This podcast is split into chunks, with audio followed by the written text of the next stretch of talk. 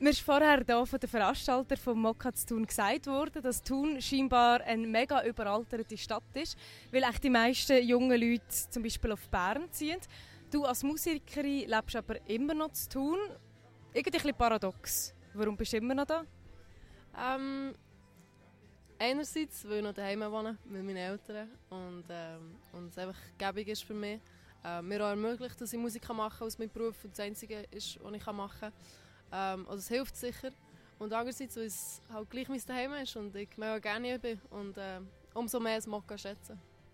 Du hast gerade angesprochen, dass du noch daheim, daheim lebst, damit du kannst, äh, deine Musik in dem Sinn ermöglichen Wie weit wirst du jetzt gehen, beziehungsweise wie viele Opfer wirst du für deine musikalische Karriere bringen?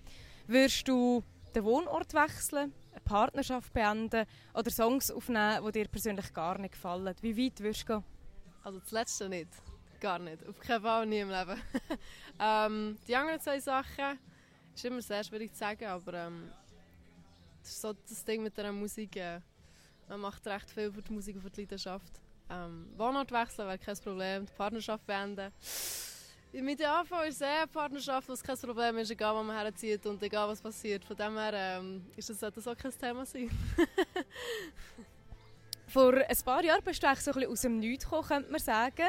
Und bist äh, in der Schweizer Musiklandschaft auftaucht, gerade so ziemlich steil eingestiegen. Du bist nominiert für SRF 3 Best Talent, für einen Swiss Music Award, hast auf diversen nationalen, aber auch internationalen Bühnen gespielt. Wenn wir jetzt so unsere Karriereleiter vorstellen, relativ linear, wo siehst du dich auf der momentan? Ich bin noch auf dem ersten Schritt, auf dem ersten Stegentritt. Und äh, ich habe noch recht viel, ähm, wie sagt man, Stegentritt, oder? Den ich gerne möchte, äh, besteigen und weiter auf und weiter auf und weiter auf. Was wäre denn der nächste? Der nächste ist mein, mein Debütalbum sicher. Ähm, ich bin dran, das kommt tendenziell Ende nächstes Jahr bzw. Anfangs äh, übernächstes Jahr raus. Also ich habe noch lange Zeit, aber es kommt ähm, noch dieses Jahr ein neuer Song raus und ich freue mich sehr, sehr fest. Und jetzt nehmen wir einmal Karriereleiter. Was wären die obersten Stege aus deiner Sicht für dich und dein musikalisches Arbeiten? Ich glaube, das ist ein Ding mit dem Erfolg. Ich glaube, man kann nie genug haben. Und Erfolg meine ich nicht im Sinne von Berühmtheit oder Ruhm oder was auch immer, aber ähm, halt Ziel, persönliche Ziel, die man hat. Ich glaube, wenn man mal vielleicht sehr nach am, am, am Berg ein Gipfel ist angekommen, hört es nicht auf, weil man will ja dort bleiben und das ist, äh, glaube es ist Arbeit, um dort zu bleiben oder nicht bleiben. Von dem her, es hört glaube ich einfach nie auf. Man hört nie auf zu säckeln.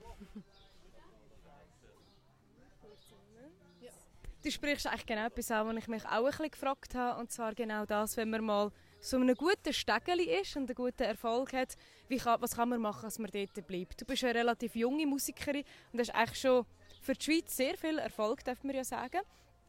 Ähm, und du hast auch deinen Sound mehr oder weniger ein bisschen gefunden, oder so ein bisschen eine Linie. Wie schaffen wir es denn überhaupt Mitte 20, dass man nicht in zwei Jahren schon wieder in Vergessenheit geraten ist? Dranbleiben, harten Gring haben und nochmal dranbleiben. Ich glaube, äh, das ist extrem wichtig und nie, nie, nie, nie, nie, nie aufgeben. Sogar wenn es eben mal nicht klappt oder wenn Song mal der Radius nicht passt oder was auch immer. Also man macht ja nicht Musik für irgendjemanden, man macht es für sich selber. Und, aber weiterhin an sich selber zu glauben, auch wenn es ein bisschen dunkler ist ab und zu. Ich glaube, das ist extrem wichtig, aber dann kommt es so gut. Es tut fast schon ein bisschen kitschig und darum würde ich abschließend eigentlich gerne wissen, wir haben es vorher schon angesprochen, du bist so ein bisschen um nichts auftaucht, hast relativ viel Erfolg gerade können feiern. Wie viel Glück und wie viel Strategie? okay. okay, Glück braucht es immer. Ähm, ich glaube an Glück und ich glaube an Zufall. Und Preise Zufall und im positiven Sinn eben Glück braucht es immer. Ähm, Strategie bin ich mir nicht sicher, weil ich weiß nicht, wie gut das kannst planen halt. Aber das Dranbleiben, der Willen halt haben und der Herd gering haben, ich glaube, das kannst du haben und kannst dir auch einreden in dem Sinn. Und von dem brauchst du recht viel.